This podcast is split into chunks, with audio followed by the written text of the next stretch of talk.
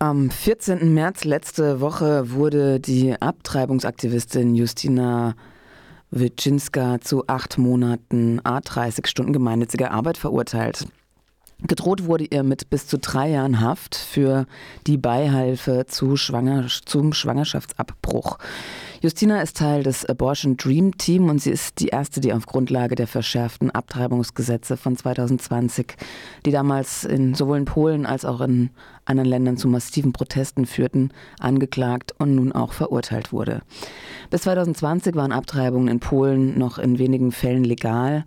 Zum Beispiel, wenn die Schwangerschaft Folge von Inzest oder einer Vergewaltigung war oder wenn das Leben der Mutter in Gefahr ist und bei der Fehlbildung des Fötus.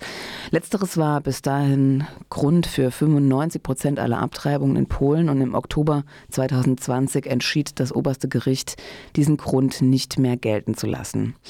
Organisationen, die sich für Aufklärung über Schwangerschaftsabbrüche einsetzen, bewegen sich am Rand der Legalität, während die Frauen, die abtreiben lassen, bis dato keine Strafverfolgung befürchten müssen, brechen alle das Gesetz, die in irgendeiner Weise bei der Durchführung einer Abtreibung helfen.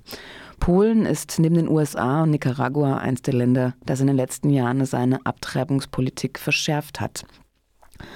Und ähm, allein im letzten Jahr hat das Abortion Dream Team ca. 40.000 Schwangeren zu einer Abtreibung verholfen. Das passiert in der Regel über die Vermittlung von Hilfsorganisationen im Ausland, über die sich die schwangere Person Abtreibungsmedikamente schicken lassen kann oder Abtreibung in, Abtreibungen im Ausland vornehmen lassen kann.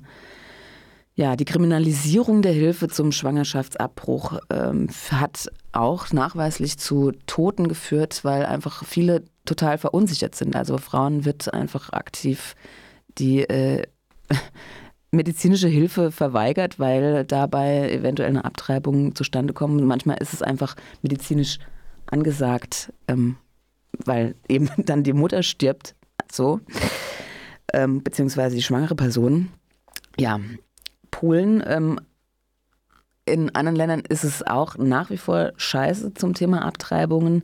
In Deutschland gab es so eine kleine positive Novelle letztes Jahr, dass äh, mittlerweile Ärztinnen werben dürfen, beziehungsweise quasi ankündigen dürfen, dass sie Schwangerschaftsabbrüche vornehmen. Das war bis zum Sommer letztes Jahr mit dem Paragraph 218, äh, 219a verboten, was ja auch schon absurd ist, wenn ich quasi nicht mal äh, darauf hinweisen darf, dass ich Schwangerschaftsabbrüche durchführe.